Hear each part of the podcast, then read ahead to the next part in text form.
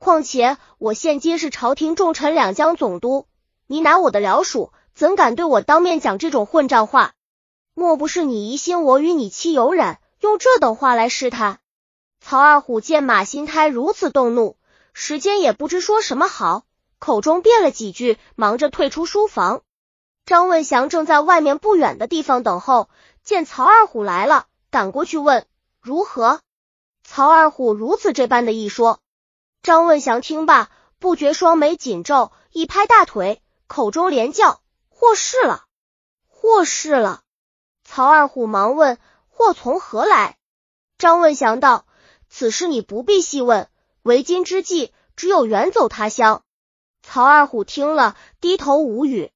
张问祥道：“兄弟如不听吾之言，祸必极深。”曹二虎仍犹犹豫豫，舍不得眼下的荣华富贵。忽然一天，马新一令曹二虎到寿春镇领取军火。当时寿春镇的总兵名叫徐纯，字新泉，怀宁人。曹二虎见马新仪仍然委派他领取军火的重任，心里很高兴，即刻出发。而张问祥却心怀一惧。对石锦标说：“曹二虎此行生死难测，恐途中有人加害，你我二人需亲身送之。”于是三人同行，一路上平安无事，直抵寿春。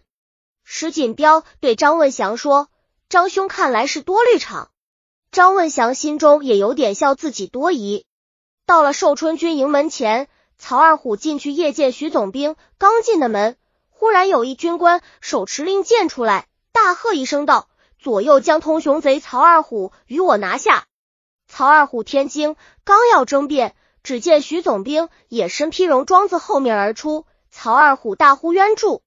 徐总兵喝道：“马大人委派你前来领取军火后，即有人告你与匪人交通，欲以军火接济匪人。总督府现已来了公文，要将你军法从事。你多讲义无益，左右与我推出斩了！”张问祥、石锦彪二人在军营外等了多时，忽见营门开处，一队军士将曹二虎五花大绑的押了出来。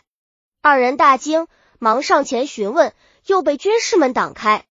曹二虎看见二人，高声把刚才的事情广出来，二人才如梦初醒。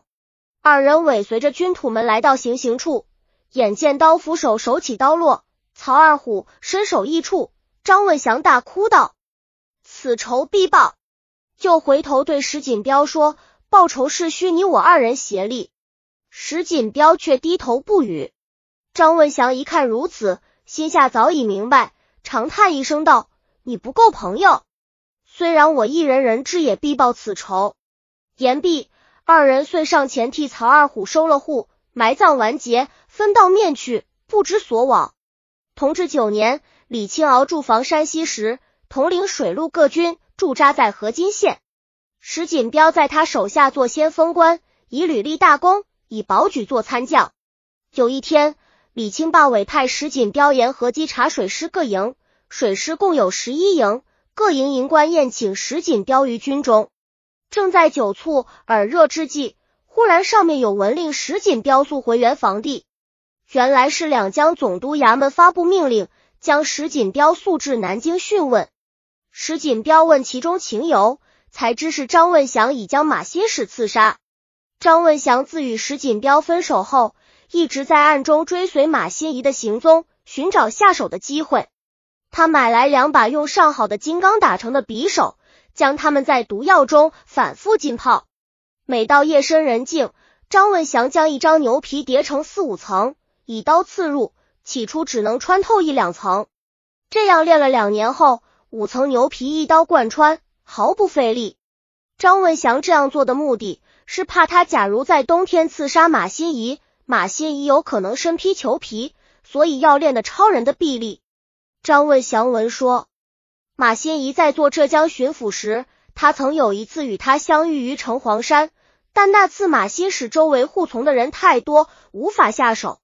今日刺杀成功，总算遂了自己未有报仇的心愿。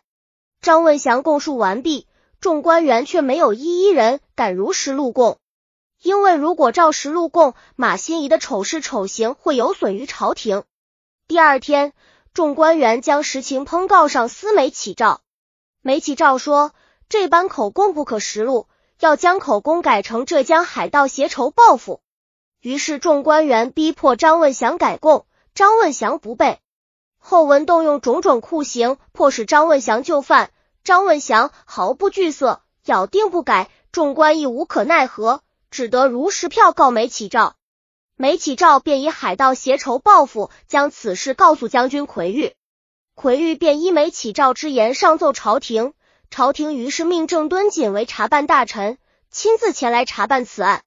其实，在朝廷委任郑敦锦之前，曾先令漕运总督张之万就近查办。张之万事前已先知道此案详情，觉得十分棘手，托故回避。所以朝廷又委派郑敦锦查办。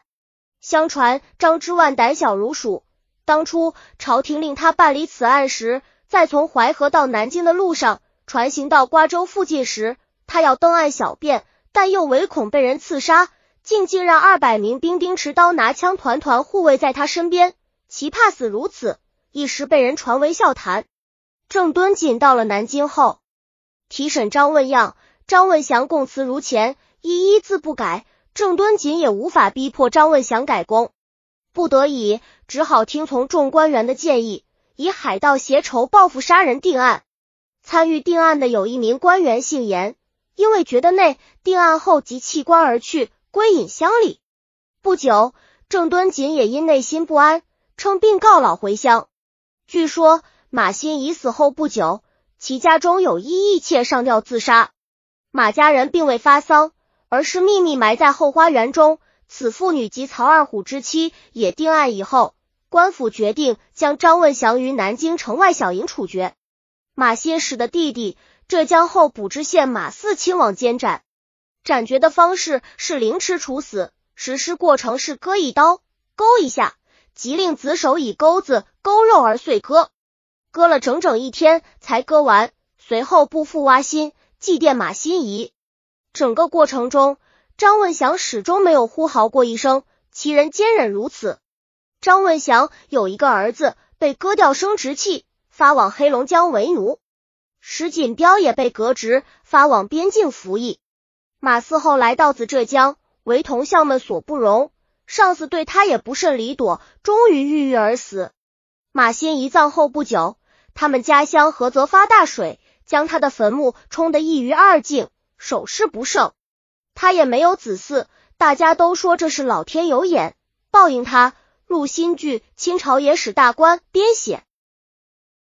本集已经播放完了，喜欢的话记得订阅专辑，关注主播，主页更多作品在等你哦。